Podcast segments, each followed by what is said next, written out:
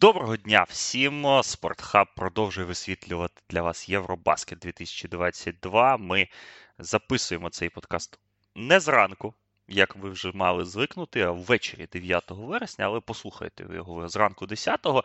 Подібне рішення ми прийняли з простої причини, тому що ну вже вже вже, вже трошки остогидло це розказувати все в соло.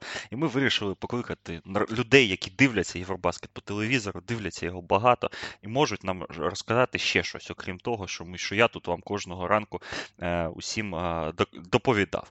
Тому, власне, як я і обіцяв в нашому ранковому, так сьогоднішньому подкасті. Ми, ми, Я вирішив когось покликати. І, власне, зараз ми будемо обговорювати чемпіонат Європи з е, усім знайомим вам Андрієм Біликом, моїм колегою, редактором баскетбольного відділу сайту Трибуна.ком. Поспілкуємося про наші прогнози, які ми дали перед чемпіонатом.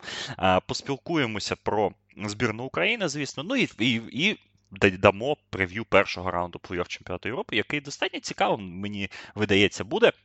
Отже, Андрію, привіт. І перше питання. Давай для початку загальні враження. Ось ось найбільш загальні враження від чемпіонату Європи. Привіт, Олександре, привіт усім е, слухачам. Перше найзагальніше враження, ось перше, що хотів би сказати, що грузинам не треба було давати чемпіонат Європи.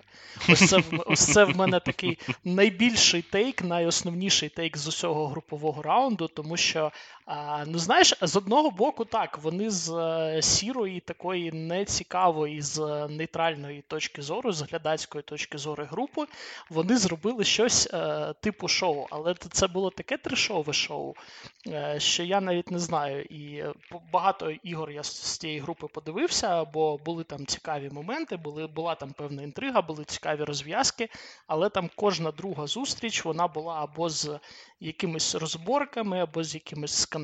Історію про Фуркана Коркмаза та травмованих гравців збірної Грузії, я думаю, вже всі знають. Е, грузини там і зні... Е, турки там і зніматися хотіли, грузини там взагалі не зрозуміло, чого хотіли.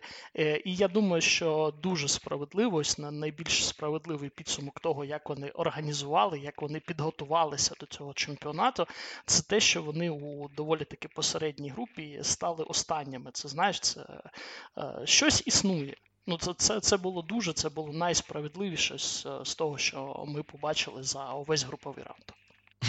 Ну, достатньо цікавий так тейк ти для початку зробив, але але справді, але ж ну тут не не, не, не посперечаєшся, так? Тому що є якась справді вища справедливість у цьому, тому що Грозини виграли один матч, і той в другому овертаймі, але програли вони.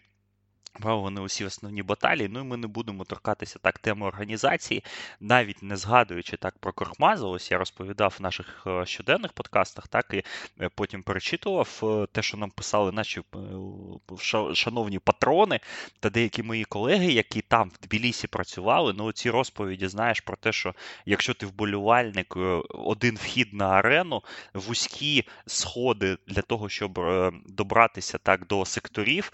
Ну і власне в вишенка на торті це розповідь одного з моїх колег про те, що один з підходів на арену, ну, якщо так брати, так він і йде через кладовище. Ну, це це просто фантастика, так? І і, це ми не беремо так, Фуркана Кркмаза, усі ці 22 секунди, і все все, все те, що воно було. Тому так, ну, ми про це казали, що грузини так розвиваюча так, е, країна в баскетбольному плані, яка за 15 років так зробила дуже суттєвий скачок у розвитку, у якості гри, у кількості так, гравців NBA, кількості гравців Євроліги, але все ж таки так бачимо, що і не дотягнули щодо збірної Грузії вчора е, зранку.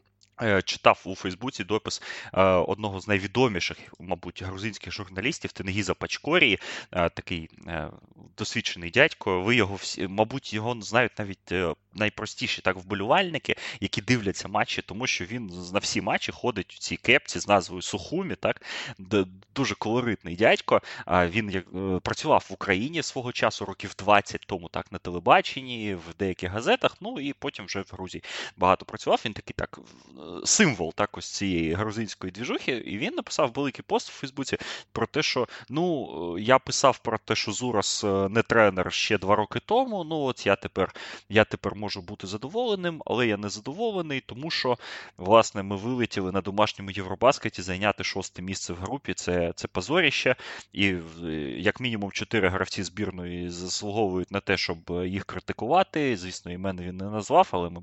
Думаю, можемо здогадатися, а про кого мова їм там видніше, в принципі, в Грузії.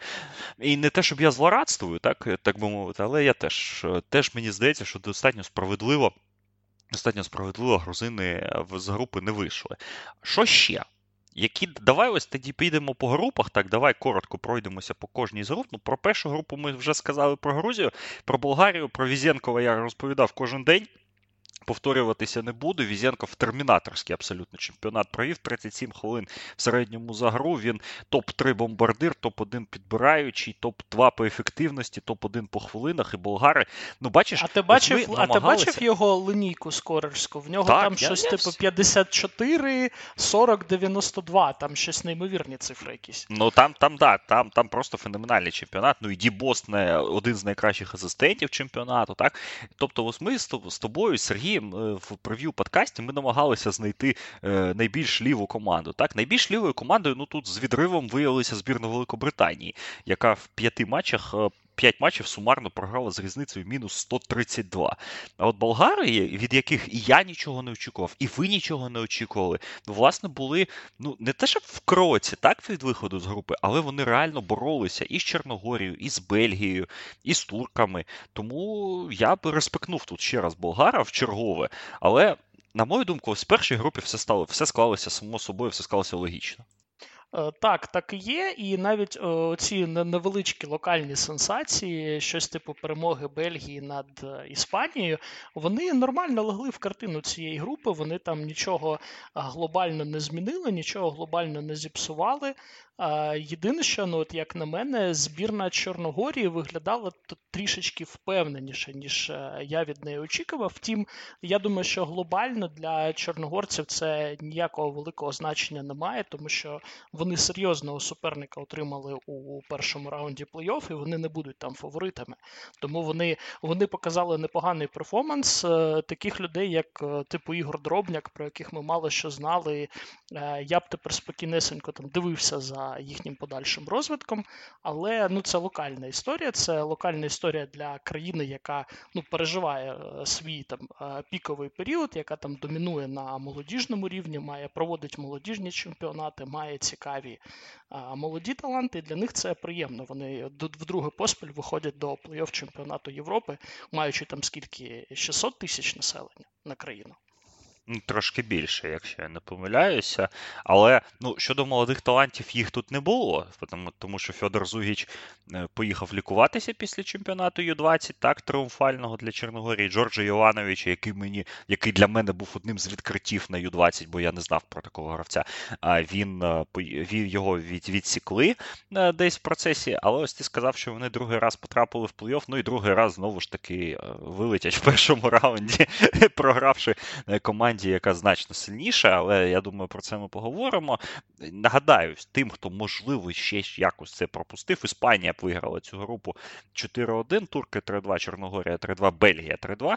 Ну і Болгарію, Грузію ми, е, ми вже проговорили. Побачимо, що воно там буде. Ну, грузини так, грузини провели чемпіонат не не дуже, скажімо так, якісно з з багатьох причин. Ну, можливо, можливо, років за за 15 їм дадуть ще один, можливо, тоді вони виправляться. Але ну і група так, така була так, е, ну, скажімо, не найбільш яскрава, а ось де було так справді яскраво, і де я думаю, що на 95 десь відсотків так виправдалися очікування. Це в групі Б, групі в Кьольні. Тут словенці виграли, німці шокували всіх о, і зайняли друге місце, і пручалися, так і Литву обіграли, і Францію обіграли. Ну, Литва четверта е, з. З дуже великими проблемами, і французи треті, боснійці боролися до останнього, угорці програли всі п'ять матчів, але в принципі у багатьох вони грали непогано. Давай зупинимось на німцях, тому що ти у нас казав в прев'ю, що в принципі німці тут під загрозою. Але ти більше базував е, це цю думку на тому, що Боснія, так, команда, яка створить небезпеку, і власне ти з приводу Боснії ти був правий, тому що боснійці обіграли Словенію. Вони е, дуже непогано грали і проти Франції, і проти Німеччини. Е, проти Литви їх уже не вистачило. Так, я думаю, що вони, якщо б вони проти Литви грали там на, на другий, на третій день, їм було б трошки простіше. Але ось з Німеччиною, е, ось ти, якщо так аналізувати вже е, якийсь самоаналіз, так е, в чому ти помилився з приводу німецької команди? Де вони тебе здивували? А мене скоріше за все здивувало те, що ось о, ця німецька команда вона не настільки ж сильна, та вона взагалі О, ну не дуже Е, залежна від е, Деніса Шрьодера, на відміну від тієї команди, яка в них була на Євробаскеті 17-го року. Тобто, якщо ми ось так е, трішечки поаналізуємо матчі, так, Шрьодер, він та там людина, від якої дуже багато що залежить, але там були ж моменти, коли команду, наприклад, у тому ж таки трилері з двома овертаймами з Литвою, їх там витягнув Маодоло людина, ну яка знаєш, вона вона давно в європейському баскетболі, вона людина заслужена, але так десь постійно в тіні. Ну, ми не вважаємо, і я думаю, що і не будемо, якщо німці там десь е, якусь нагороду на цьому чемпіонаті Європи не візьмуть. Я думаю, що ми не будемо вважати його топ-гравцем. А Франц Вагнер, який після першого свого сезону в NBA, ну так вперше серйозно приїхав до збірної, а він може вирішувати питання абсолютно на цьому рівні у грі проти топових команд. Тобто я напевно помилявся, скоріш за все, у глибині німецького ростеру. І я, наприклад, е, не відштовхувався від їх перемоги над словенцями у грі відбору до, чемпіонату світу, де вони там Дончичу двадцяточку привезли. Ну, власне, Словенія доволі впевнено таки переграла, помстилася на чемпіонаті чемпіонаті світу, але проти багатьох інших команд е, е, цієї глибини виявилося достатньо. І другий момент для них ось цей. Ця церемонія, яка відбулася перед грою з французами, коли вшановували Дірка Новіцький, вона для них е, величезним моральним бустером стала. Вони обіграли Францію після такого на переповненій арені, і далі їм вже якось після цієї перемоги над французами вони трішечки більше повірили в себе. Ну так, я з тобою погоджуюсь, тому що неочікувано так глибину. Знову ж таки, ти сказав про Ло. Там є хлопці, так, типу Обста, типу Нильса Гіфі, е, і Сенхфельдера, і, і інших. так, ну, Непогані гравці для Бундесліги. так, Можливо, там десь вийти на заміну на 10 хвилин в Євролізі щось пограти.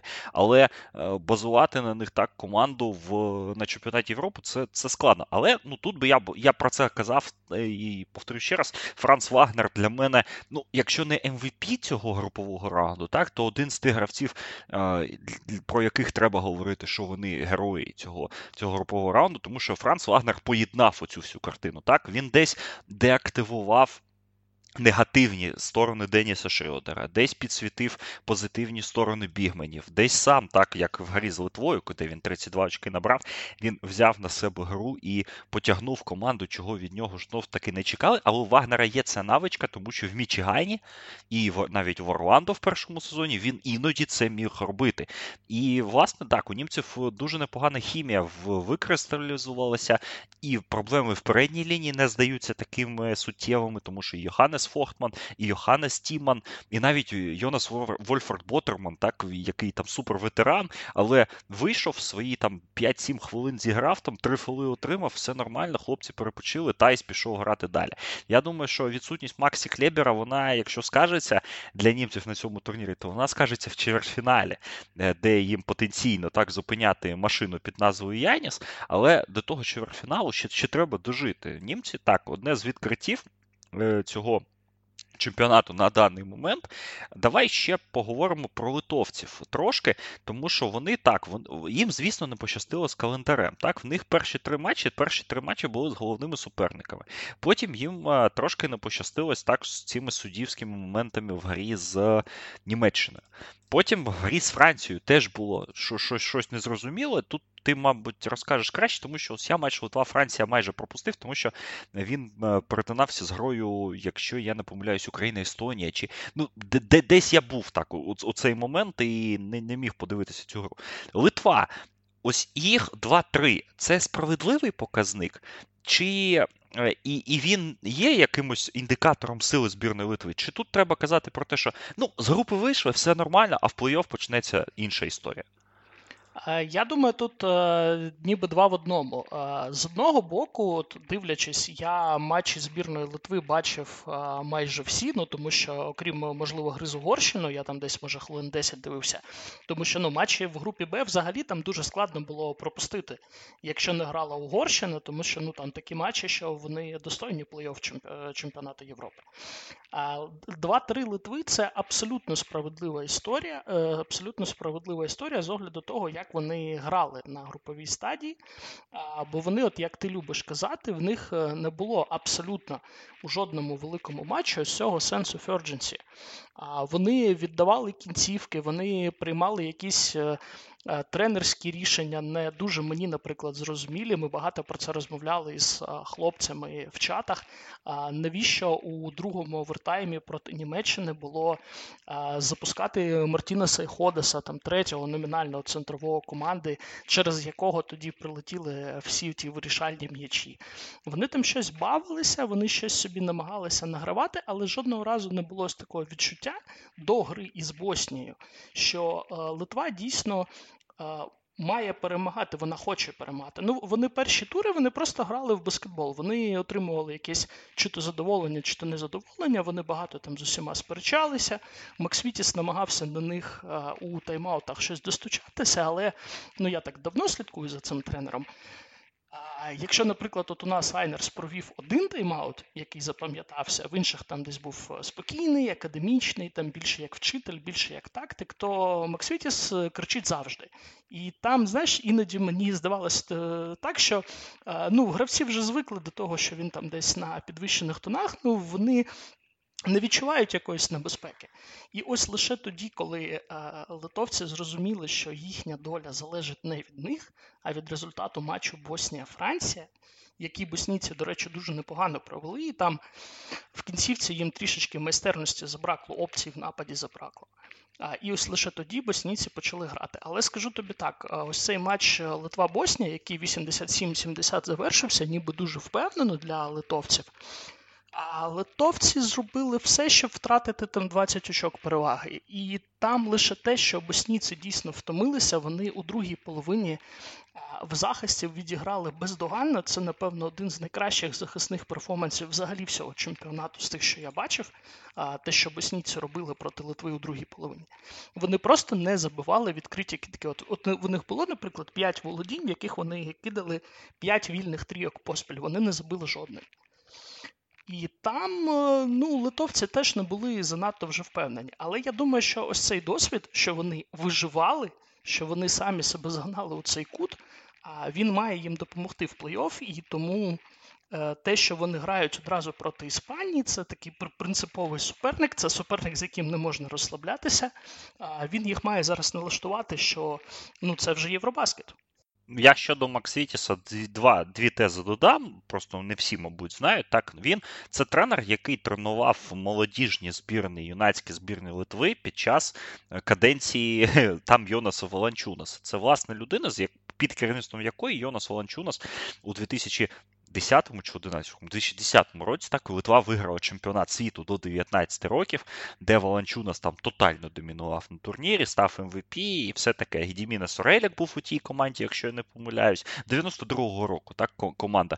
І після цього Макс Вітіс вже перейшов так щаблем вище. Він там Нептуна тренував, е, потім в Росії працював. І зараз він, власне, ось прийшов до е, Жальгірісу та національної збірної. Е, другий момент, як знаєш, твої слова мені нагадали цитату одного одного з е, класиків українського тренерського цеху, який е, мені колись казав про те, що е, кричати треба лише два рази на сезон. а не два рази на гру. Розумієш? І ось ну, ось ця от цитата, так, те, що Айнерс так зробив у, на, у нашій команді, вона відповідає, так? Тому що, ну, а що тренер кричить, правильно? Ну, треба ж подумати головою, що що відбувається взагалі.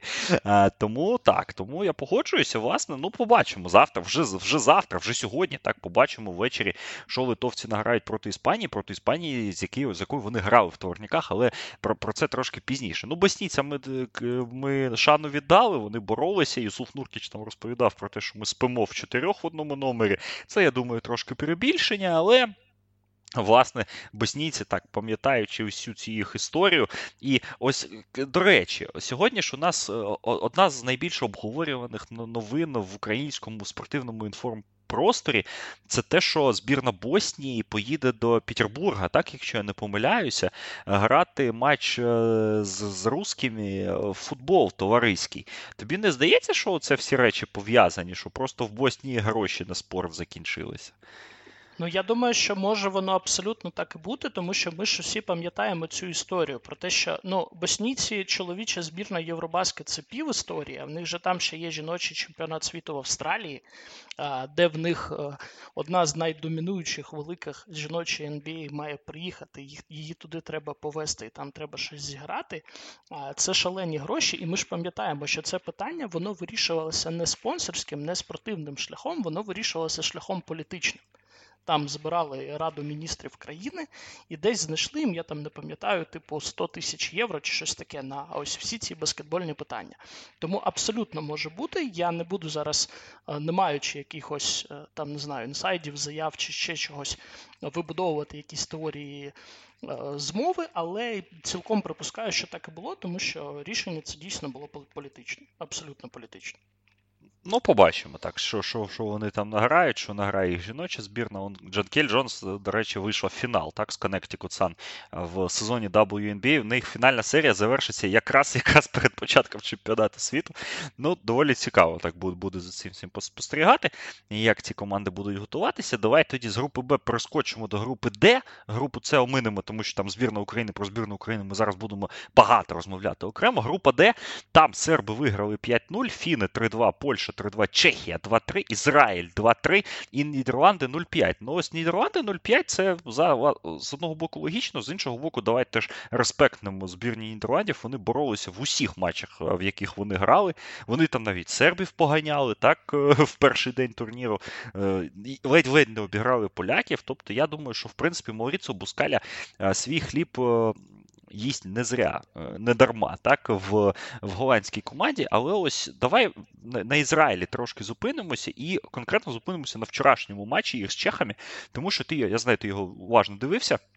І ось те, що ми, те, що я казав, те, що ми відзначали по ходу турніра про Дені Авдію, що Дені Авдія в, в, в певних матчах виглядав ну дуже сильно. Так він виглядав справді як гравець НБА, який приїхав тягнути свою національну збірну до успіху. Так, гравець молодий, але знову ж таки видно, що видно, що з НБА, видно, що топ-10 пік і все це. І вчора Дені Авдія просто закопав свою команду так в грі з чехами, чехи, які власне ну мучились так більше в цьому груповому раунді, ніж грали. Але чехи вийшли на пік в правильний момент. Так, вони свою кращу гру зіграли у той у, ті, у той день, коли це було потрібно найбільше. А Ізраїль, який починав з 2-0, який почав з перемоги в овертаймі над Фінами, яка була достатньо неочікуваною. Так, потім вони дотисли Нідерланди в другому турі. Здавалося, ну ось все, Ізраїль піде куди потрібно. Але Ізраїль пішов додому. Як так сталося, на твою думку? І, власне, що сталося з Дені Авдією е, в останніх трьох матчах цього групового турніру? Ну, я тобі так одразу скажу. Моє враження, що єдина людина, яка на ментальному, на рівні е, думок про баскетбол, там гравець NBA, це Ямадар. Мадар. Це не Дані Авдія. А якщо б не я Мадар, вони б Ізраїлю, перепрошую, Нідерланди би програли. Тому що те, що там е, це ж почалося не з третього туру, це почалося набагато раніше, тому що там а, у клатчі з Нідерландами Дені Авдія витворював такі там дива техніки. Просто людина стоїть а, в центр, в, в центрі майданчику, а, там клатч іде, там щось 2,5 хвилини до до завершення гри, дуже близька гра, одне володіння, і там Авдія вирішує всередині майданчику за спиною віддавати передачу, віддає його на суддівський столик. І там, якби не ось ці трієчки Мадара з логотипу на останніх секундах володіння після того, як там Авдія вже засрався десь, Ізраїль би навіть би і двох перемог би не здобув.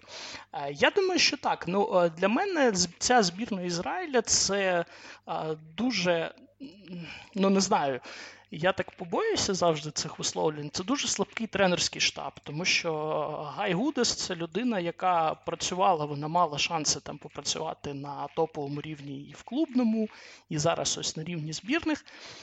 Але окрім команди Ю-20 з якої він брав е, золото чемпіонату Європи, хоча там теж е, велике питання, чому він там брав золото, тому що в нього таланти такі були, чи тому що він тренер такий. А він ніде нічого не показав, він ніде нічого не здобув. Е, з Тель-Авіва його прибрали після одного єдиного сезону. В Хапелі він протримався два та й то такі собі сезони.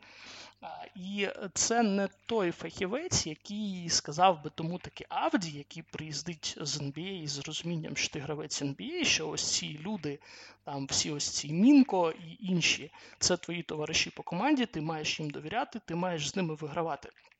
І саме тому ось склалася така ситуація парадоксальна, що у дійсно важливих матчах рольові гравці збірної Ізраїлю а, виглядали ну, не те, щоб краще, вони вони були надійніші, аніж е, людина, яка нібито має їх тягнути. Я думаю, що в Авдії там це прийде з досвідом, прийде з віком.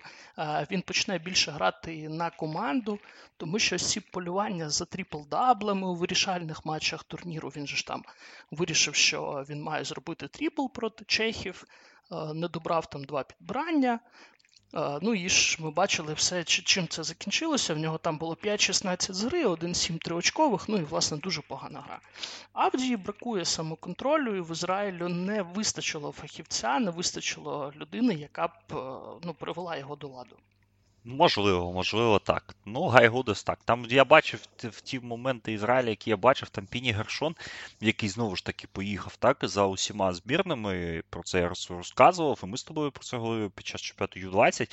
Ну тут Гершон, на відміну від чемпіонату U-20, вже е, вже давав настанови гравцям під час гри, чого в молодіжних збірних він ніколи не робить. Він завжди сидить десь вдали, вдалині, так, і дивиться, і потім вже тренеру та після гри щось. А, що, що, щось розказує, так, але ну, він, мабуть, розумів, так, як куратор цей інституту національних команд, що воно щось не те. Ну, власне, Ізраїль вилетів і поїхав додому разом з командою Нідерландів. Ну, давай і про Чехію декілька слів. Ось цей матч Чехії з Ізраїлем. На твою думку, це, ну, звісно, чехи грають з греками, але ж ми знаємо, яка у чехів з греками історія відносин, так, в останні 4 роки. І ось тут Ронан Гінзбург справді вивів команду на пік в потрібний момент, ну, плюс Саторанський, так, відновився, чи просто це Ізраїль такий слабкий? Це Сатуранський, е, тому що ми бачили ось збірну Чехії без Сатуранського багато. Ну і це це, це, це дуже сумна команда, тому що ну в команди просто відбирають мозок. Ну, це це перший номер, це ключовий гравець, це людина, яка вирішує питання, яка організовує напад. І давай же ж не будемо забувати. Я про це сьогодні також е, на це акцентував увагу. Що Ян Веселий це ж вже не той зовсім Ян Веселий, який там був 4 е, роки тому. Він дуже досвідчений, він дуже розумний, він працює на команду, він зробить все, що потрібно. Але ж це вже не той неймовірний атлет, яким він був е, колись. Ну, наприклад, на Євробаскеті 17-го року, чи там принаймні на чемпіонаті світу 19, це вже е, доволі таки вікова людина. Е, він дуже багато допомагав команді, але він ну він не може вже зробити екстра, як він це робив раніше. Е, тому я думаю, що якби ось Сатуранський не зіграв те, що він зіграв у поєдинку з Ізраїлем, коли це дійсно було потрібно, чехи ну, чехи мали б великі проблеми. Я думаю, що вони б все ж перемогли якось на своєму майданчику. Але е, там не все залежало від Гінзбурга. Гінзбург е, робить чудову роботу всі ці роки зі збірною Чехії, але коли в тебе е, випадає людина навколо якої ти будуєш команду, ну ти не можеш зробити дива там за два тижні. Ну ти об'єктивно не можеш. Так, ну побачимо, що чехи награють проти команди Греції. Ну і, і власне, ну про команду Греції, про команду Хорватії, про команду Італії.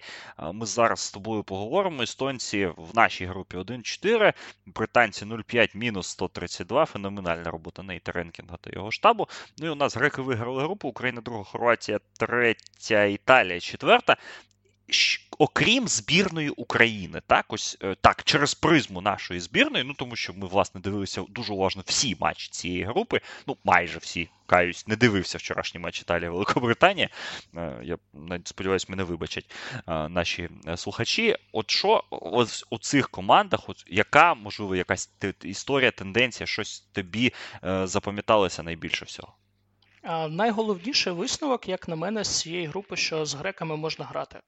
В нас у цій групі при всій повазі до збірних України, Італії та Хорватії не було жодної команди, яку б ми там десь розглядали, як хоча б там ну топ-7 претендента на нагороди чемпіонату Європи, і при тому, що дві з трьох ігор Греції з цими суперниками вони зайшли в клач, вони завершилися перемогами греків у 4 очки. Обидві гри Україна тягала греків першу половину до того моменту, доки Ітудіс е, не взяв тайм-аут і не напхав особисто Янісу, е, що також обов'язково треба відзначати, що ми змусили тренера брати тайм-аут, щоб напхати особисто Янісу. І ну, головний висновок це той, що греки не настільки одноособові фаворити, як їх зараз бачать букмекери. Букмекери зараз вже підняли Грецію до топ-1 фаворита. З ними можна грати абсолютно спокійно. В них е, будуть цікаві суперники в плей-офф, е, в них буде цікавий там е, чвертьфінал з Німеччиною, яка дуже спокійно ставиться до того, що в неї чотири великі гравці закінчують матч з 19 фолами на чотирьох. Як це було проти Литви та Йонаса Валенчунаса, вони абсолютно спокійно з цим грають, вони з цим навіть перемагають.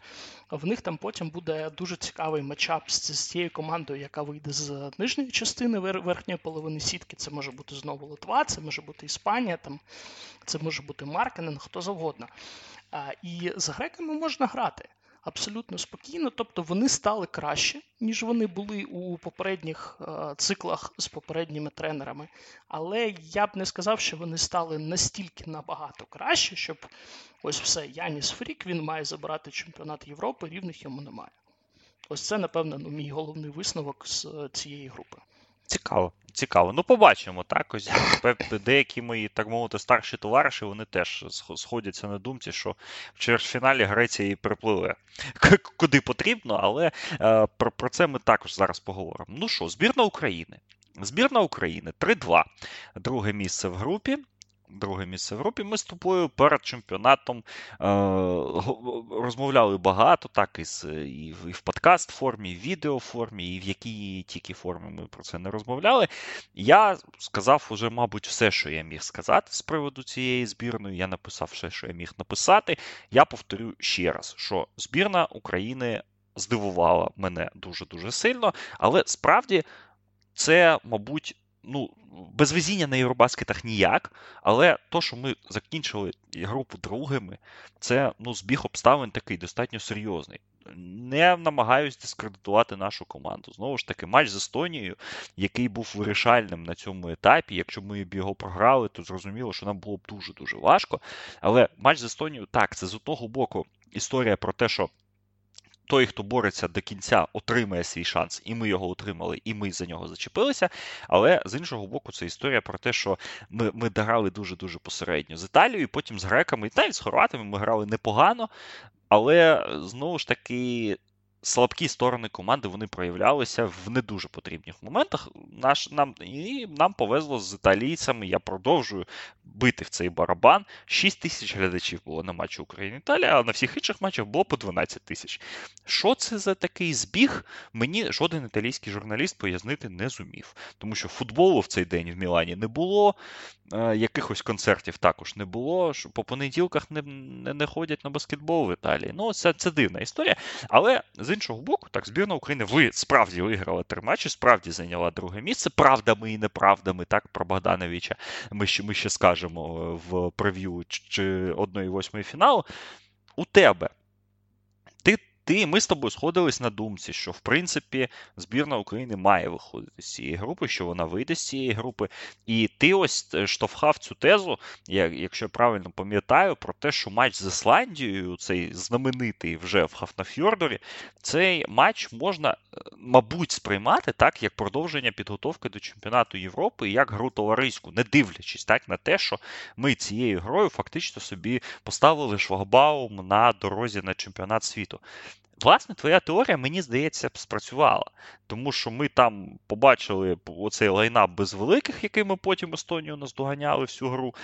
І, е, і мені важко зрозуміти, ну, як можна так ставитися до того, що що, що ми побачили, але з іншого боку, ну блін, так ми програли Ісландію, але на чемпіонаті Європи ми вийшли з групи з другого місця. І ось цей момент. І ось цей момент е, він змінює так. Якщо не все, то багато. Але ось перед тим, як тобі дати слово, я скажу е, також, щоб накинути так трошки на на майбутню дискусію. Групові турніри взагалі на таких чемпіонатах для чого проводяться? Для того, щоб отримати. Якомога більш найбільш вигідну позицію в раунді плей-офф найлегшого суперника. Так? Е, ми зробили свою велику роботу. Ми ми отримали, я думаю, найкращого суперника з усіх можливих. Ну, можливо, збірна Ізраїлю так була краще би, але ну, маємо те, що маємо. Але ж знову ж таки, ми отримали цього суперника. Тепер його ще треба обіграти. І ось цей матч Україна-Польща для мене він буде визначати оцінку збірної за чемпіонат. Вона буде залежати цілковито від нього. Поки що так, це чотирка для мене, чотири з плюсом навіть. Але якщо ми не обіграємо поляків, про це про це ми також зараз поговоримо, то тон в мене особисто зміниться. У тебе е, чи розділяєш ти першу думку про матч з поляками? Ну а по-друге, ну власне, твоє резюме того, що ми побачили за останній тиждень від збірної України. Ну і давайте ж оцю оцінку постав тоді збірній у підсумку так свого спічу. А, Ну, дивись, а мій головний, напевно, тейк про збірну України це з того, що я побачив у цих е, п'яти зустрічах. Е, він полягає в тому, що головний суперник збірної України він як був, він залишається той самий. Це збірна України. А те, що ми е, зібрали цього року на цей чемпіонат Європи, одне з найталановитіших поколінь, напевно, за всю історію нашого баскетболу. Ну, ми про це багато дуже багато і казали, і писали. І власне, ну ми, ми це побачили чому ми вважаємо це покоління саме таким, що в нас навіть попри те, що ми там десь е, завозимося з Естонією, так що в нас е, найнижчий гравець в команді е, рятує нас вирішальним підбиранням в нападі. Там ми десь щось граємо з хорватами так, що в нас у першій половині зустрічі наш домінуючий центр, нібито домінуючий з NBA, виглядає ну відверто погано. Так, це все є, це все було, і ну і це все власне було майже весь час каденції Багацькіса, ось таких, щоб супер впевнених матчів. А Щоб після матчу ми виходили з зали чи там вимикали трансляцію і казали, оце збірна. Ну, В нас таких матчів майже не було. Хіба що домашня гра зі словенцями вирішальна у кваліфікації на Євробаскеті 22, та й то е, хіба що через повагу до суперника та те, що вони зробили із, із нами у домашній грі. Власне, те саме враження залишається, але ми бачимо, що до чемпіонату Європи команда підійшла більш-менш підготовленою. У команди були якісь, ну не знаю, напрацювання е, дійсно були, але була ж якась ще тактика, стратегія, тому що ми ж е, не просто так залишали Герна, Лукашова поза хвилинами у грі проти Греції. Це ж означає, що ми там десь дивимося трішечки далі в турнір. Це означає, що ми якось планували цей турнір, що Багацькість там дивився там далі ось цих перших двох матчів з Естонією та Великою Британією. Я думаю, що гра з Ісландією ще спрацювала як якийсь моральний каталізатор. Мені завжди здавалося, що наша збірна, ну власне, всі наші національні збірні, майже всі, футбольна, баскетбольна, там за якими я слідкую, вони трохи краще грають з позиції аутсайдера. Ну, Це це є ось таке, це моє спостереження. Ну, я думаю, що багато хто з ним погодиться. Але ось проблема наша, ну вона якою була, вона такою залишається. У нас е, багатенько браку. У нас багатенько якихось сумнівних рішень, які, власне, нам вартували перемоги над Хорватією, які, можливо, б зберегли наші нерви у грі з Естонією. Але ж, якщо так дивитися на велику картину, нам перемога над Хорватією для нас би нічого не змінювала. І ну, воно воно сталося так, як воно сталося, і, власне, ми б ще так були б другими, ще так були б другими. Стосовно гри з але ось цю кількість помилок, кількість втрат.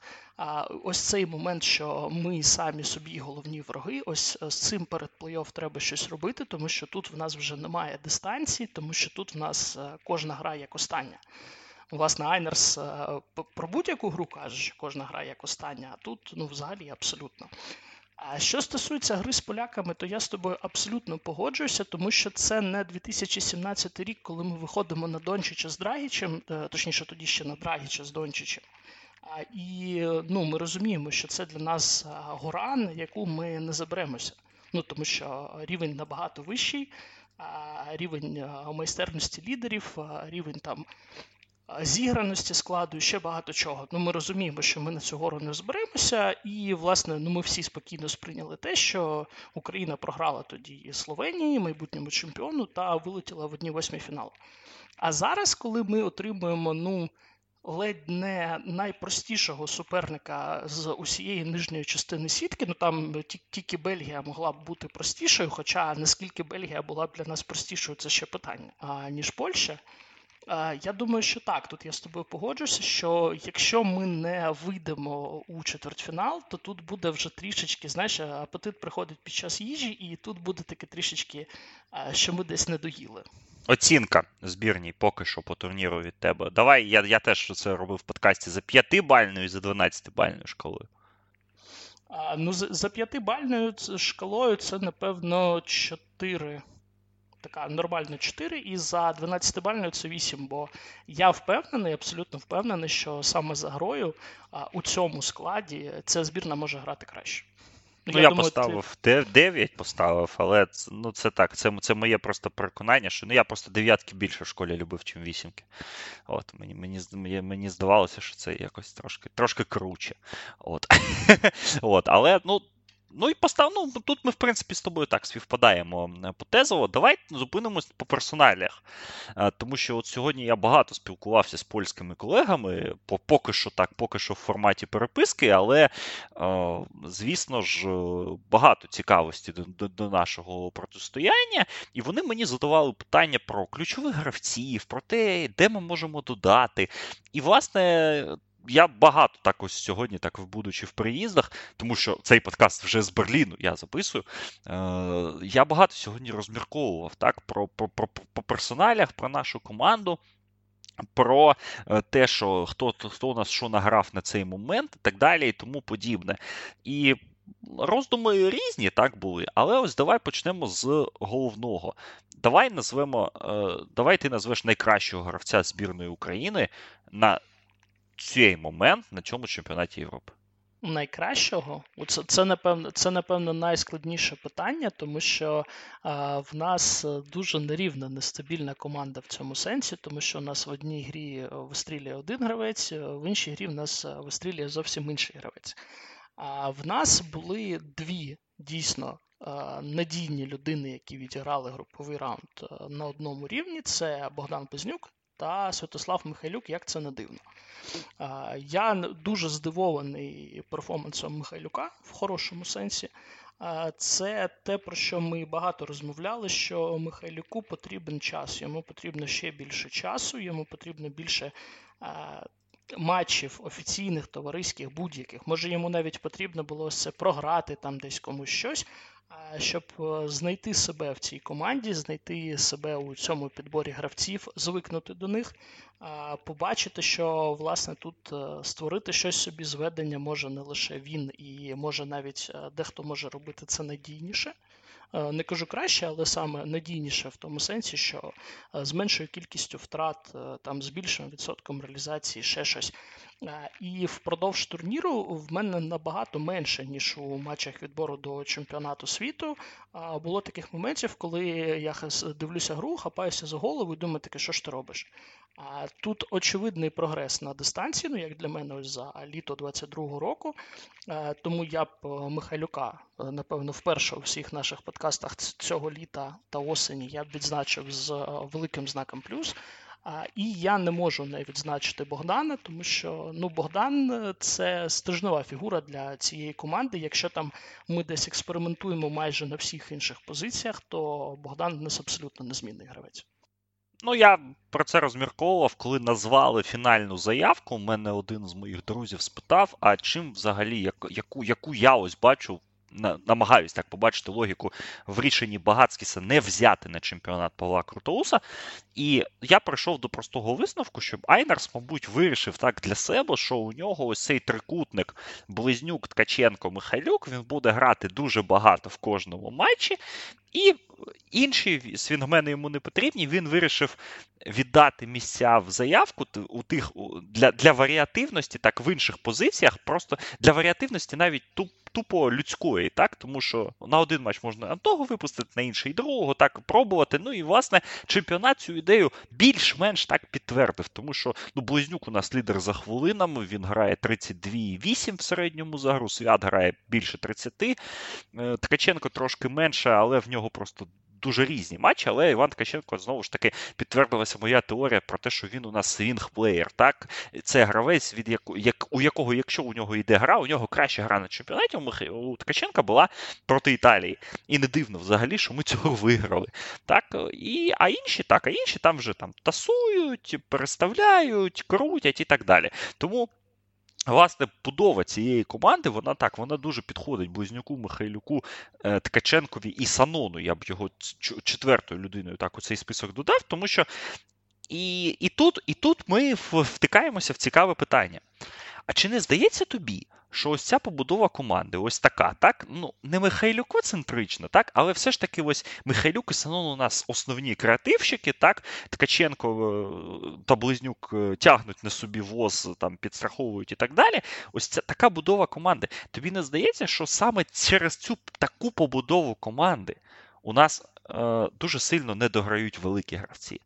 Тому що те, що я побачив від Артема Пустового на цьому е, турнірі, поки що, так, в п'яти матчах, ну, розчарування це, мабуть, гучне слово, але це, ну.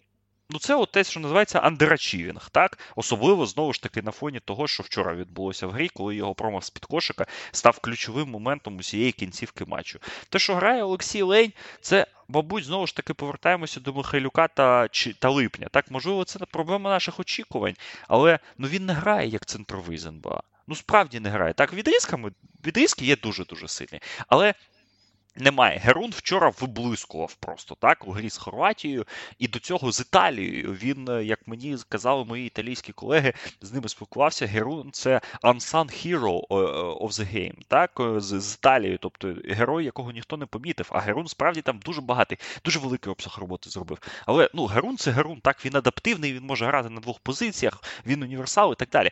А ось лень і пустовий. Чи не здається тобі, що ось Е, ми трошки пожертвували їх продакшеном е, в, угоду так Михайлюкові, Санонові і іншим. Ну, мені не здається, я в цьому прямо супер впевнений, тому що давай пов'яжемо матч Грона проти Хорватії ще з тим, що в нас і Денис Лукашов, відпочивший, взяв участь у тій грі. А в нас, ну ось у цьому складі, в нас Е, якщо ми не беремо до уваги Зотова, який на чемпіонаті зіграв 35 е, хвилин е, загалом і з'являвся там на майданчику дуже епізодично, в нього реально ну, стабільний нормальний ігровий час, коли він дійсно грає. В нього був лише у матчі проти Великої Британії. В усіх інших зустрічах він виходив там на якісь невеличкі хвилини секунди під локальні тренерські задачі. Тобто він ну, він не вів гру в широкому сенсі, як це гру має вести перший номер. А в нас єдина людина, ось е, яка дійсно створює, проводить, е, дограє напад, скажімо, називаємо це так. Е, це Денис Лукашов в цій команді з позиції першого номера. І Денис Лукашов в нас е, зіграв 4 матчі, в яких він проводив на майданчику по 13 хвилин. Це дуже небагато порівняно з тим, скільки він в нас грав зазвичай, і це дійсно це дуже небагато для того, щоб загравати наших великих гравців в нападі стільки, скільки це потрібно, тому що якщо ми, наприклад, беремо Санона, Ну він не супер жадібний гравець, і цього року він набагато більше став пасувати. Ми на це дуже багато разів звертали увагу. Але ж куди пасує Санон? Санон іде під кошик, а, і звідки розкидає, звідти розкидає м'яч по кутках майданчика. Ну там не буде знаходитися пустовий. Це не його природна позиція на майданчику. А в останніх матчах там регулярно знаходився Олексій Лень, який, до речі, має 50% реалізації триочкових після завершення групового етапу. Тобто він нарешті почав кидати. Е, це приємний для нас знак, але загалом е, ну, вони наші великі не дотримують м'яча в нападі е, через ну, власне саме таку конструкцію команди. Більше того скажу, на мою думку, що. Наша ось доволі велика кількість помилок, вона саме такою конструкцією команди і пояснюється, тому що наші ось ці ключові гравці Санон та Михайлюк люди, які запалюють в нападі, які мають запалювати. Ну, це люди, люди запальнички класичні. Вони сьогодні грають на дві голови вище середнього рівня, завтра вони десь не дограють. Це абсолютно нормальна практика для такої формації гравців. Але ж е, це дійсно це робить е, нашу команду трохи більш е, нестабільною. І ось той момент, який став віральним з пустовим танцюючим в кутку майданчика, коли він чекав м'яч. Ну в ньому щось є. Це така теж певна ось квінтесенція нашого чемпіонату. Ну, Так, достатньо цікавий, так, цікава думка. Ну, знову ж таки, ти сказав про пустового, так, а ось Ленць з, з, з кута потрапив, влучив вчора, так, два два, два китки в грі з о, хорватами. Ну, але так, ми сказали про систему гри. Але тобі не здається, що ну, вони повинні грати краще. І ось тут наш резерв скритий, тому що ну, я від видлення і від пустового, і навіть не знаю, від кого більше з них, я чекаю більшого. Особисто я чекаю. Але чи в мене є такі підстави чекати? Я ось зараз під час нашої дискусії всерйоз е, всерйоз замислююсь, тому що підстав та й не дуже то багато, але ж хоча по захисту в них теж зауважень вистачає.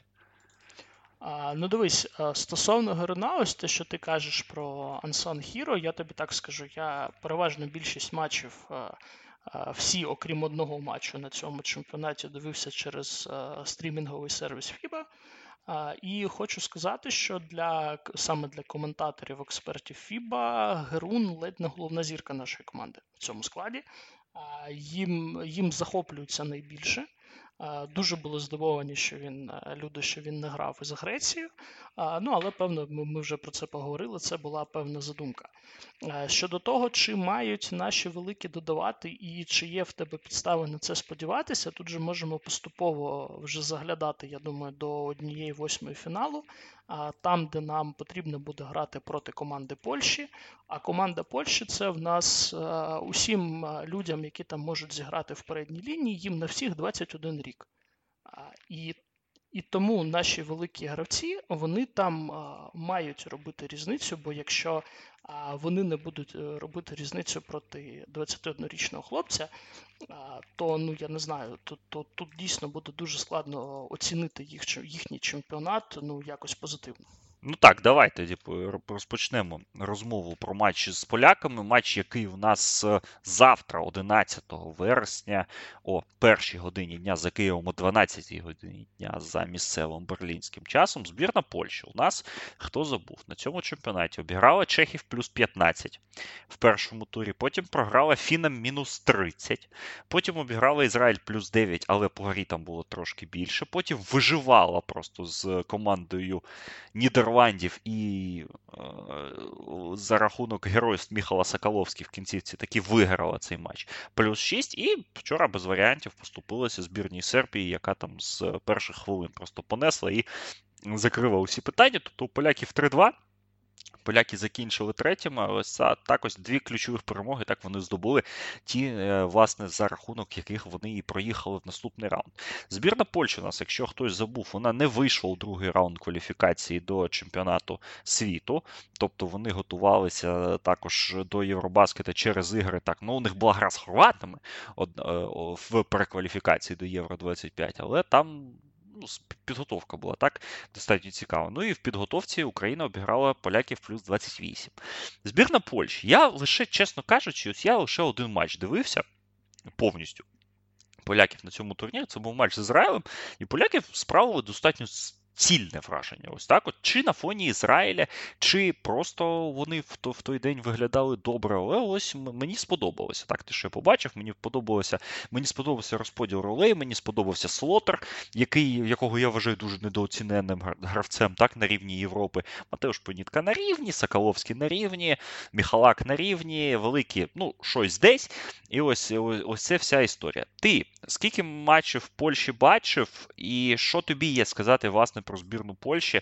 Е, що це взагалі за команда? Е, хто там, окрім Панітки і Слотера, виглядає як небезпечна людина, і чого нам взагалі чекати від поляків в, плані стилю гри е, проти збірної України?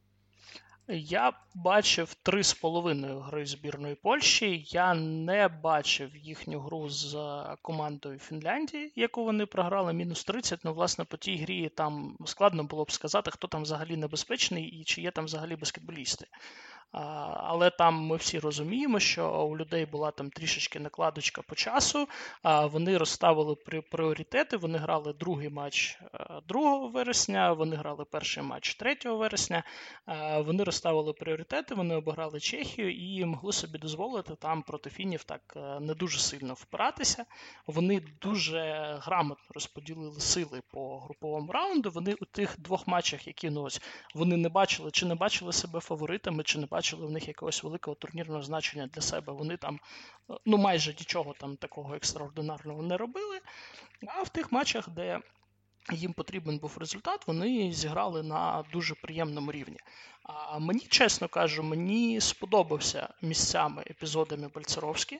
А, ну, е, Видно, що людина не дарма вона в Гран Канарії, не дарма вона там грає у одному з топових е, чемпіонатів е, Європи в 21 рік.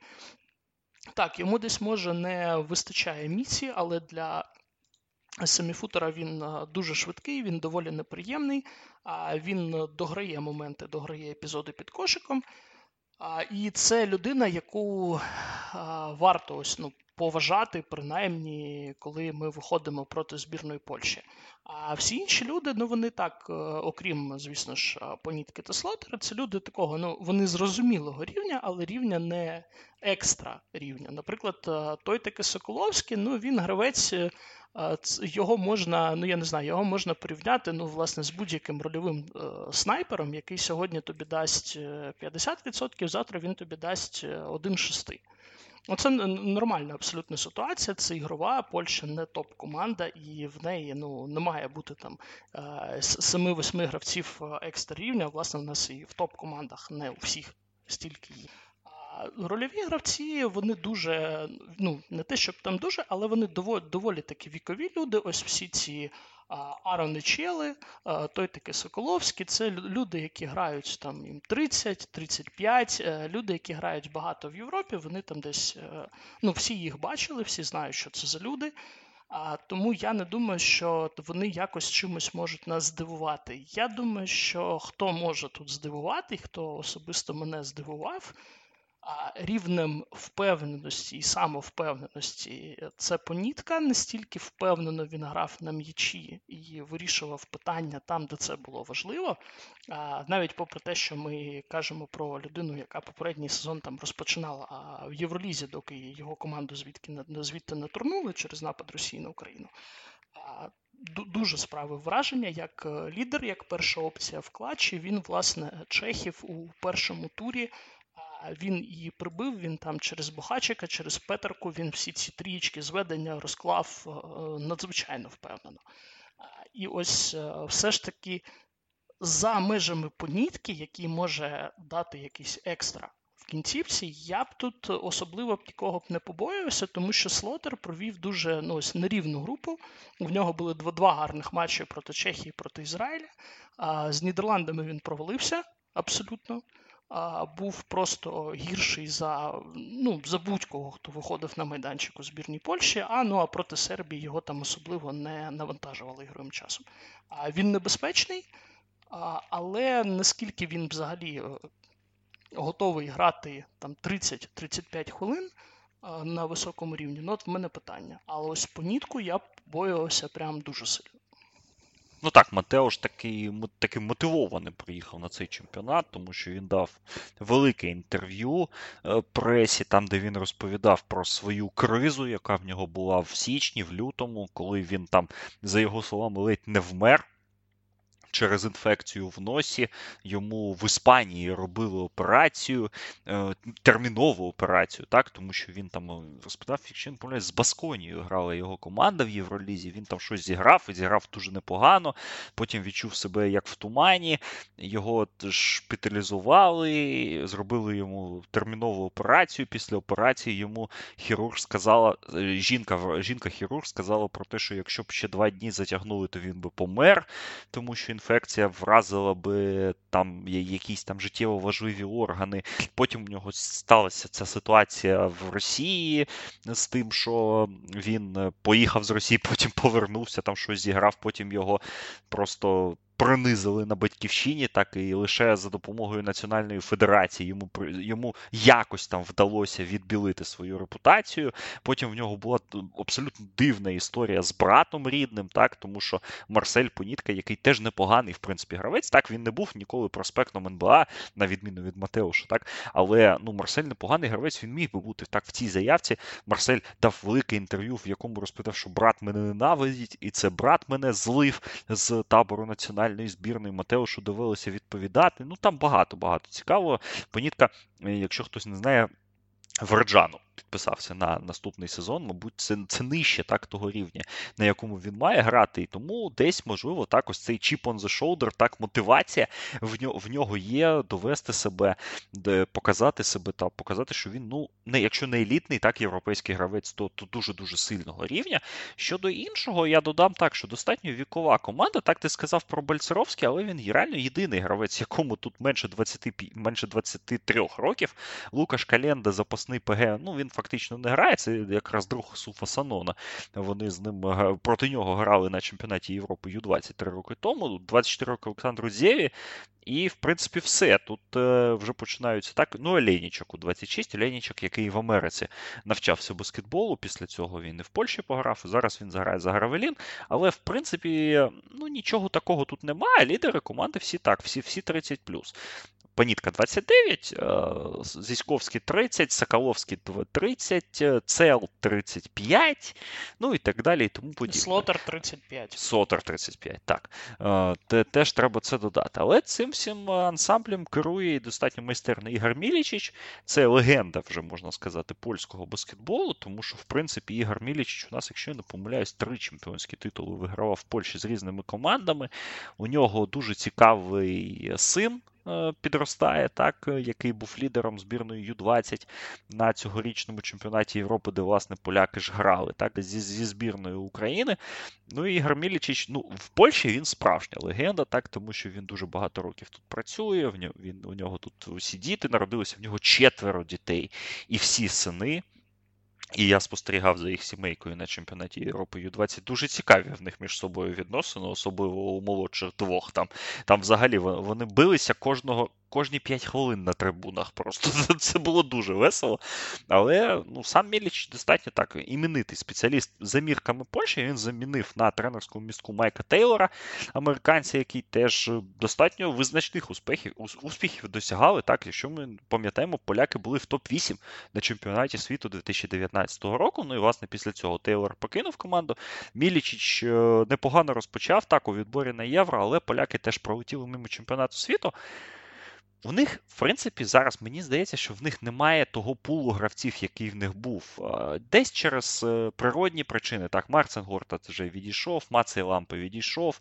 Е, а з Адамом Ващинським у панітки конфлікт. Вже багато років Адам Ващинський через цю причину не грає за збірну. Хоча Адам, Адам Ващинський Адам Ващинський дуже дуже феноменально грає в баскетбол 3 на 3 за збірну. Це я так додам, бо бачив, е, він там дуже крутий. Ну ось, ну, хоча здавалося б, так, Адам Вещинський гравець, який за Унікаху багато років так грав. Е, взагалі, ну такий справді іменитий, так, гравець е, відомий, але ось так так би мовити, усі вороги понітки, вони всі йдуть до баскетболу 3 на 3 в Польщі. Е, так і така от Там там ще хтось ще хтось був із попередніх складів збірної, ну то треба підіймати. Я пам'ятаю, що в них ось десь я бачив Вещинський, десь був ще хтось із ветеранів, який на попередніх там чемпіонатах чемпіонатах Європи брав участь. А до речі, повертаючись трішечки назад, е, лідер збірної Нідерландів е, Ворті Де Йонг після Євробаскету завершує кар'єру в баскетболі 5 на 5 і збирається зіграти на Олімпіаді баскетбол 3 на 3 Тож цікава історія. Ну, у Нідерландів вже сильна команда 3 на 3 чоловіча, дуже, наскільки дуже, я наскільки я пам'ятаю. Так. Ну і Ворті Де Йонг з його стилем там там зайде. Ну, щодо поляків, так, Лукаш Кашарик тепер працює менеджером в цій команді, е, легендарний, так, перший номер е, останніх там 15 років. Тому поляків так трошки просів оцей пул талантів. Молодь ще не підтягнулося. Джеремі Сохана, власне, на чемпіонаті нема. І це велика проблема для поляків, тому що Джеремі Сохан тут би дуже сильно допоміг, але знаємо, що Спьорс не відпустили його на це євро. І, власне, я ось теж про це розмірковував. Так, Бальцеровський цікавий, але давай же розкажемо, що хто у нас такий Бальцеровський? Це ж backup Артема Пустового минулого сезону в Гран Канарії. Бальцеровський ж під ним сидів і не вставав. так? Він, ну, Під ним і під Халіфою Діопом він, він сидів ну і дуже дуже небагато грав, або грав ситуативно з ними в парі. Тому Е, боя... ну, якщо вже боятися бекапа самого Артема Пустового в попередній лінії, так, ну, ну на що тоді взагалі грати? Щодо понітки і слотера, так, я в першу чергу, так, щодо понітки, я розділяю твій. Твої побоювання, Матеуш така людина, що в правильний день вона може наваляти, дай Боже. Ну і Слотера це теж стосується дуже небезпечний гравець, 50% реалізації трьошок, але так, дуже хвилями в нього ігри е, йдуть. Як е, як нам взагалі перемогти Польщу? Ось як ти вважаєш? Треба. Я дивився матч. Я дивився матч товариський між Україною та Польщею в Стамбулі, той самий, який ми 28 очок виграли, і ми його виграли п'ятіркою, е, з якою ми, власне, до, наздоганяли Естонію.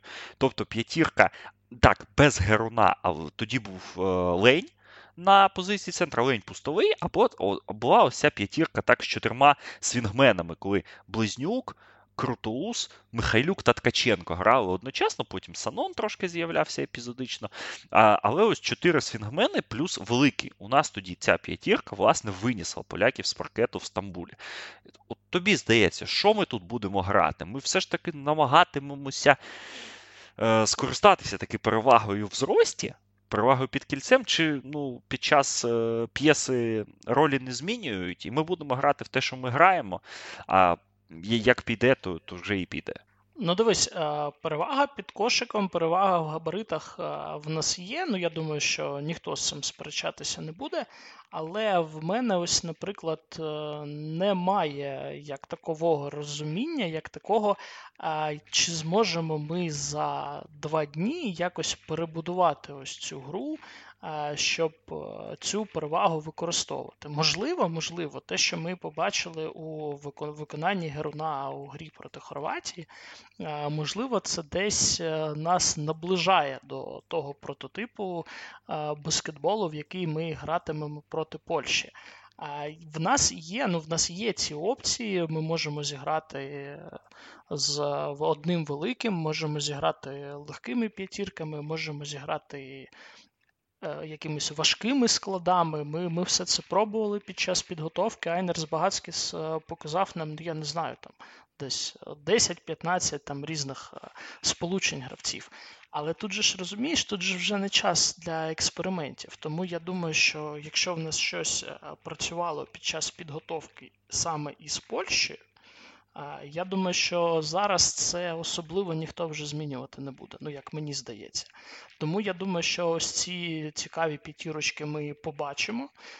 Єдине, що ну, Кротоуса немає. Думаю, що там десь епізодично виходитиме той таки санон у цих складах, і десь, можливо, ми побачимо якийсь певний проміжок часу із сполученням Лукашова та Постового. Мені чомусь здається, що те, що Артем знайомий з Бальцеровський Айнерс, спробує використати. Але я думаю, що якоїсь е, великої там переваги в ігровому часі над іншими сполученнями цей варіант не отримує. Може, десь там в порядку експерименту ми це зіграємо там десь 5, 7, 10 хвилин. Я думаю, що не будемо щось радикально змінювати, бо, власне, вже і ніколи, і якщо ми зіграли ось стільки матчів, скільки зіграли, і тренер зараз вирішить щось придумати абсолютно нове. Я думаю, що це не піде на користь команді. Україна фаворит за букмекерськими лініями на цей матч від 3 до 4 очок. Власне, світові букмекерські контори віддають переваги е, нашій команді. Ну що, прогноз? Виграємо чи ні? Я думаю, що виграємо. Ну, я бачив сьогодні 4,5. Ну, власне, це так само, як і. ну, не, не дуже велика різниця, якщо ти не капер, не збираєшся на цьому заробити. Я думаю, що маємо перемагати, тому що для нас е, збірна Польщі у одній восьмій фіналу це шанс. Тому що, знаєш, якщо ми вийдемо до чвертьфіналу Євробаскету, це буде повторення нашого найкращого результату в історії на чемпіонатах Європи, тому що власне у 2016 році в нас е, у 2013 році у нас і був чвертьфінал. То після того вже були матчі за місця, де ми стали шостими, але ж зараз е, їх немає. Тому ось чвертьфінал це буде повторення нашого найкращого результату. А як ми до того дійшли? Кого ми там обіграли на шляху до чвертьфіналу? Тож е, вже інша історія. Як ми туди дісталися, що було із Бояном Богдановичем на останніх секундах. Е, я думаю, це ось е, шанс для всіх і для гравців, і для тренерського складу, і для поточного складу керівництва нашого баскетболу. Для всіх, всіх, всіх, всіх, всіх. Я думаю, що цей матч перемога, саме перемога в цьому матчі це можливість поставити такий знак оклику що дивіться, ми повторили найкращий результат в історії українського баскетболу на чемпіонаті Європи. Це величезне неймовірне досягнення. І дійсно, якщо б мені десь 2-3 місяці тому сказали, що ми будемо в топ-8 команд Європи, я б сказав, та ну щось таке неймовірне. Але шанси є. Шанси дуже непогані. Я дуже вірю в перемогу. Е, я, власне, і перед чемпіонатом Європи, як ти знаєш, я вірив в те, що буде нормальна гра, що будуть нормальні результати. А бачачи Польщу в одній восьмій фіналу, я дуже хочу побачити Луку Дончича в одній четвертій. Ну, я б додав тільки до твоїх слів, що це legacy game для Айнарса Багатскіса як головного тренера збірної України, тому що він зараз прямо посередині, так, ось між двома, так би мовити, полюсами. Якщо він виграє, у неділю, так, ну команда виграє, його команда виграє, то то він реально повторить е, досягнення Майка Фрателло. Так, Айнарс не зможе повторити саме шосте місце, так, але ну, як мінімум це буде повторення так, найкращого результату в історії українського баскетболу. А якщо ми Польщі програємо, то ми просто сміливо зможемо казати, що е, Айнарс повторив е, досягнення Євгенія Вікторовича п'ятирічної давнини. Я ж думаю, що пану Айнерсу хочеться ж бути разом з Майком Фрателло в одній компанії компанія, а не з Євгеном Мурзіном. Ну так, це чисто догадочка. Тому я думаю, що так, для нього це, ну, це, це власне буде е, квінтесенція його роботи за три роки в національній команді.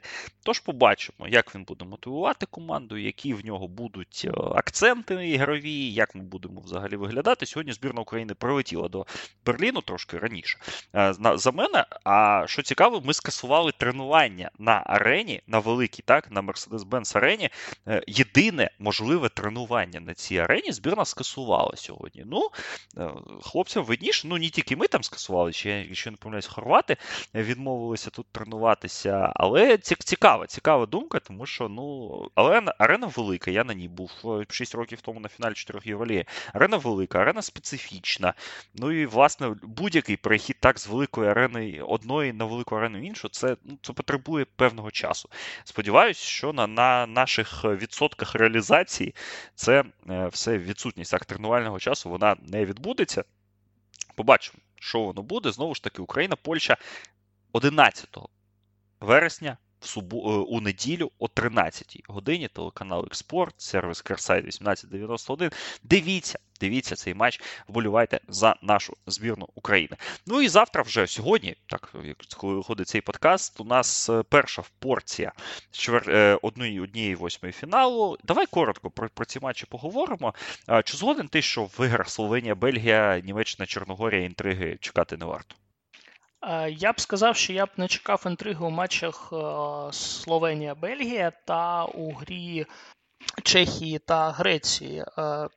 Е, проти німців Чорногорії немає чого так особливо там виставляти. Дуже коротка лава запасних в команді, але там дуже багато емоцій там дуже багато бажання, і там є Боян Дублєвич. Я думаю, що принаймні там десь хвилин 25-30 там чорногорці мають щось е, побрикатися. Я не думаю, що там буде дуже дуже легка гра. Я не думаю, що там буде розгром. Греція і Словенія, ось як на мене, це дві такі найбільш очевидні пари і два найбільш е, очевидних переможця. От як на мене. Ну тоді давай е, з неочевидного. На твою думку, яка з залишившихся пар найбільш цікава в, на цьому раунді? Чому і кому ти в ній віддаш перевагу? Мене цікавлять, ну от особисто особисто мене цікавлять три пари. Перша пара це пара Сербія-Італія. Е, цікавить вона мене не тому, що я там е, вірю дуже в ній у сенсацію, тому що мені цікаво просто побачити е, вперше на чемпіонаті Європи збірну Сербії проти більш-менш топової команди, проти команди, яка може вміє вигравати важливі матчі. Тобто не проти там поляків, чехів, Ізраїлю та Лаурі Марканена при всій неймовірній до нього повазі за груповий раунд цього чемпіонату, а проти е, дійсно солідної європейської команди. Я не думаю, що у сербів виникнуть якісь грандіозні проблеми вже в одній восьмій фіналу, але дуже цікаво буде е, подивитися, як всі ці рольові гравці, які не виходять у Святіслава Пєшича в старті, всі ось ці Ягодічі Курідзи, всі ось ці огняні Карамази, е, Деяни Давідова, як вони будуть виглядати у матчах в плей-офф, де вони не матимуть права на помилку. А друга гра, яка мене дуже цікавить, це гра Фінляндія-Хорватія. Це в нас помста, реванш за перший раунд кваліфікації на чемпіонат світу, тому що хорвати до другого не потрапили. Чому? Тому що вони вдома вирішальним китком там за декілька секунд до фінальної сирени, який забив Маркенен. А вони програли саме фінам е, свою путівку, і фіни потім першими з усіх європейських збірних на чемпіонат світу відібралися. Хорвати дуже цікаві. А я на них ось дивився, дивився, дивився, дивився. Я розумію, що це команда, яка може поборотися за нагороди цього Євробаскету. Ось е, якщо обирати темну конячку ось тепер, то я б напевно на Хорватію би поставив. Цікава команда, команда, яка грає нібито дуже просто, примітивно, взагалі нічого не видумуючи, але там рівень майстерності перших 5-6 гравців такий, що вони з простим баскетболом, вони і саме самовіддачею в захисті від Круна Сімана, бо коли в тебе 37-річний чудак помирає в захисті на майданчику, а всі інші просто не можуть грати інакше. Вони не можуть там десь опустити руки, не дограти момент. Хорвати будуть дуже небезпечні, але фіни мають там шалені відсотки реалізації триочкових китків в групі. Там люди від 45 до 50, всі ключові люди забили. Сасу Салін, Петері Копенен, там Еліас навіть Олександр Мацен там щось під 50% має. Це буде ось така цікава гра стилів, це буде така цікава гра досвідченого лідера Бояна Богдановича проти молодого лідера Лаурі Маркенена, і це буде дуже інтригуюче. А, Ну і третя гра це гра Іспанія-Литва, у якій ми дізнаємося, не стільки погана Литва чи не стільки хороша Іспанія, тому що в Іспанії, як і в Сербів, серйозних тестів у групі Євробаскету не було. Литва, хоч і програла всі свої великі матчі, але вона пройшла через такі дуже серйозні бої. Вона грала два овертайми, вона рятувала себе там десь. від виліту на груповому раунді. А і якщо ось казати про якісь теоретичні апсети, коли команда з е, більш високим номером посіву вилітає від е, команди з більш низьким номером посіву, то ось е, потенційно найбільший апсет однієї восьмої фіналу це ось саме у парі Іспанія-Литва, де Іспанія вийшла з першого місця, Литва з четвертого. Але ну як на мене, я в день дивився, що навіть і на думку букмекерів тут у цій парі Литва невеличкий фаворит. І ось це ну це головна вивіска, це головна інтрига однієї восьмої фіналу, як на мене. Ну, слухай, невеличкий фаворит це коли три очки, а не коли шість. І це а я зараз, тобі так... Зараз вже 6, так? Ну, 5,5, так. Ну, ось переді мною Європ... світова лінія відкрита, так. 5,5 ну, це вже суттєво, так так би мовити, знаєш. Тому я трошки лінією здивований. І на цей матч я не збираюсь тут роздавати букмекерських порад, але ось якщо брати лінії на, на матчі, на які я здивований, це справді матчі Фінляндія-Хорватія та е, Іспанія-Литва. Тому що ну, мені здавалося, що поближче воно має бути, ніж 5,5 в обох обох випадках, але ну тут справа така. Я до твоїх слів майже мені нічого додати. Так, я скажу, що матч з Іспанія Литва справді найцікавіший е, і в суботу. Я думаю, що і в неділю також. Е, Сербія Італія буде стилістично так цікаво дуже подивитися на сербів, тому що ми пам'ятаємо так, італійців, які їм накидали 100, 107 очок, так в Белграді минулого літа в кваліфікації на Олімпіаду, але там не було Йокіча. Тоді у Італії був інший тренер. Так, стиль команди не змінився, але трошки там нюанси так змінили змінилися, і хто його знає. Італійці, власне, ось ми летіли сюди з е, трансляційною бригадою Sky Sports, тут і Андреа Менегін, і інші легенди італійського баскетболу, вони доволі скептично оцінюють свої перспективи у цьому протистоянні. Італійці та вчора вболювали дуже-дуже сильно за Україну на трибунах, але ну що ж, нічого вони не змогли з цим зробити. Щодо хорватів, я скажу так, що чим далі дивишся на цю команду, знаєш, хорвати, мені здається, вони уникнули головного. В них нема розладу в команді. Ось це для них головний позитив. Вони реально б'ються один за одного. Демір Муламєрович, е, цей тренер. Я не пам'ятаю, хто з вас сказав, чи ти, чи Серега, так що це тренер п'ять жестів, одне слово. Але справді, ось його ця експресія, вона на, на плюс іде команді. І, власне, хорвати не розвалилися на шляху.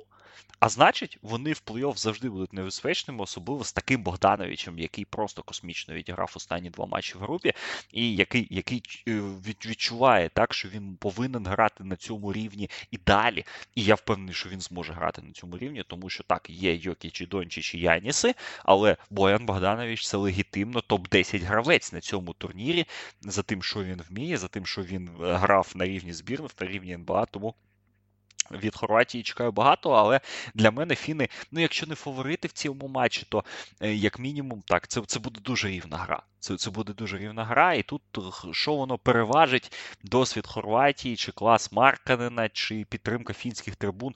Е, хто хто хто хто його знає? Справді, ну і остання гра, про яку ми ні слова не сказали, а мабуть, потрібно. Туреччина Франція це власне матч, яким все буде відкриватися е, вже сьогодні. Так на Mercedes-Benz Арені. Аргіна Таман у нас просто феєричні прес-конференції роздає весь турнір. Ось вже під час запису подкасту з'явився його сьогоднішній Е, сьогоднішнє інтерв'ю, де він сказав: е, та не не провокував я ніяких вболівальників в Тбілісі, тому що їх там просто не було.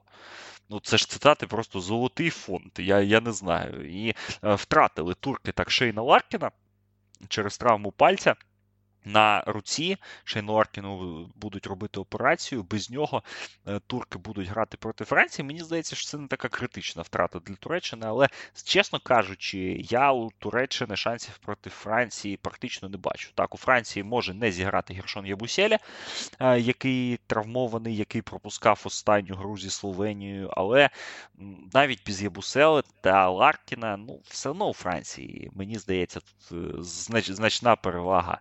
Е, в рахунку. Ну, це нерівноцінний розмін. Так, е, один там з декількох важливих, але не топовий гравець на головного думаючи на головного думаючого гравця в нападі, це ну, абсолютно нерівноцінний розмін. А Ларкін так, Ларкін провів такий собі дуже спокійний посередній чемпіонат. В нього були сплески на самісінькому початку. Він видавав там непогані ігри. А в нього були моменти, коли ось він робив ну, Шейна Ларкіна, такого, якого ми його знаємо за виступами за Анадолу Ефес. Власне, перша їх, їхня гра проти е, Чорногорії він там був абсолютно фантастичний. Він у вирішальний момент просто брав м'яч, і він там 5-6 е, триочкових він забив, навіть із там із своїми проблемами. В нього проблеми, як Атаман розповідав, там е, не лише ігрові, а ще й психологічні. Ну, Він важлива опція, і він важлива опція саме на позиції першого номера, тому що ну, ми всі знаємо цю історію. Якщо в тебе є вибір плеймейкерів, ти просто не натуралізуєш гравця, навіть якщо ти Турція. Навіть якщо ти Туреччина, ти граєш там, якщо в тебе є там 5 гравців там рівня, ну не знаю, праймового там кого в нас. Да буде Омеронан, наприклад не знаю, бо бо, він е, частенько траплявся нам у цих е, скандальних інтерв'ю з Тбілісі та пов'язаних з фанатами, то ви просто не берете натуралізованого гравця. Туреччина, ну вона певний рівень вона має, але я від неї нічого не чекаю ще й тому, що в них була дуже показова в цьому сенсі кінцівка гри проти Іспанії в останньому турі чемпіонату Європи, коли вони абсолютно спокійно могли б забирати ту гру. В них було все, в них був м'яч, в них були володіння, в них були тайм-аути, в них були фоли, все, все, все, все, все. А після тайм-ауту перед атакою на перемогу вони не змогли зіграти хендов на виводі м'яча, а потім сфолили і програли комусь з іспанських маленьких, ті типу Альберту Діаса, підбирання на власному щиті. Оце квінтесенція турецької команди, як на мене, у тих матчах, де вона щось має показувати. А Франція такого не дозволить. Французькі великі познущаються з Альперена Шенгюна, е, з людини статистики. І Ну, я взагалі не бачу шансів. Хоча е, Туреччина команда небезпечна, тому що Осман та Кверкмас вони певний рівень все ж дадуть. Тому я не думаю, що там Франція виграє 30. Я не думаю, що там е, буде таке вже ж побиття. А, Але ось е, казати, що є в, в Туреччині якісь шанси створити сенсацію, ну я їх не бачу. Я тут з тобою погоджуюся, що там Франція ну спокійний, абсолютно спокійний фаворит. Ну і я б ще додав, що матч все ж таки в Берліні. В Берліні живе від 3 до 4 мільйонів турок. Так, Ргін Таман жалівся на те, що матч поставили на 12 годину, щоб власне турки не не прийшли на матч, але я думаю, прийдуть. Я думаю, їх буде багато. В них точно буде чисельна перевага над французами. І може ця підтримка що, що, що, щось дасть команді Туреччини. Побачимо. Побачимо вже тут до цього матчу, коли цей подкаст вийде в ефір, так залишаться лічені години, тому сильно багато про нього розказувати не будемо. Давай два питання наостанок для тебе. Конкретно в раунді однієї восьмої назви мені пару, де ти відчуваєш, що може бути апсет. Ну Я ж вже казав, це пара Іспанія-Литва, там, де в нас Литва з четвертого номера посіву піде далі. Угу. Ну, бачиш, тут в тебе апсет так за логікою, але за букмекерами не апсет. Так, ну, я я тут скажу, що я поставлю 5-5 копійок на улюблену збірну Італії. Я в це не вірю. Але хто його знає? Так, Може на Сімоне Фонтек'ю, Ніколо Мелі та інших моїх улюбленців е, снізайде вдохновення, і вони розстріляють збірну Сербії. Але ну, хто хто його знає справді? І давай друге питання. І ти, і я ми ставили на Словенію перед турніром як на чемпіона. Е, цього турніру вже ми зараз бачимо турнірну сітку. Так, Ми бачимо, що словенці мають просто коврову доріжку до півфіналу, де їх чекатиме або Франція, з якою вони вміють грати, або Сербія, з якою вони теж, в принципі, достатньо непогано вміють грати. З іншого боку, так, вони вони уникнули так сітки з греками. Іспанія Литва. На цьому турнірі налякати можуть лише один одного. Тому твій пік на чемпіонство не змінився? Чи змінився? Ні, ні, абсолютно не змінився. Я як е, вірив в команду Словенії, я так і продовжую в неї вірити, тому що е, те, що показала Словенія в групі у найсильнішій групі чемпіонату, це було ну це було впевнено, це було авторитетно. Давай ще не будемо забувати, що вони Францію без Майка Тобі виграли. Що Так, теж... це це, це, це була епічна також історія. Майк Тобі, який пошкодив гомілку стоп, приземлившися на ногу судді під час стартового вкидання матчу. Так, тут абсолютно історія епічна, але ж е, висновок з неї ми робимо абсолютно очевидний, що люди навіть без свого натуралізованого гравця, без свого єдиного, ну не знаю, чи можна Майка Тобі назвати таким центровим центровим, але без свого вирішального великого гравця вони здолали команду з Руді Губером. Ну, це такий це дуже серйозний фактор. Щодо їхнього потенційного суперника у півфіналі, я тобі скажу так: я думаю, що з того з тої нижньої частини сітки все ж таки вийде Сербія. Ну, ось мені так чомусь здається. Але ти подивися, в яку ситуацію турнірну себе серби з першого номеру посіву загнали. В них Італія, Франція, Словенія. Це найскладніша сітка плей-офф, яка взагалі тут може бути в когось, яку взагалі можна там собі уявити, і люди себе в цю частину сітки вони загнали з першого номера посіву. Я взагалі собі ну я не уявляв, що таке можливо.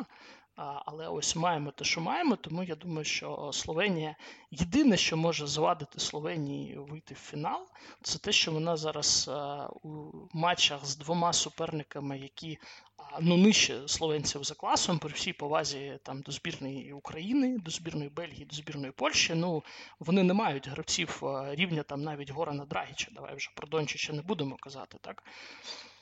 Тому єдине, що може їм завадити, як на мене, це те, що вони зараз дуже так на одній нозі виграють два матчі плей-офф, і це їм десь може там завадити налаштуватися.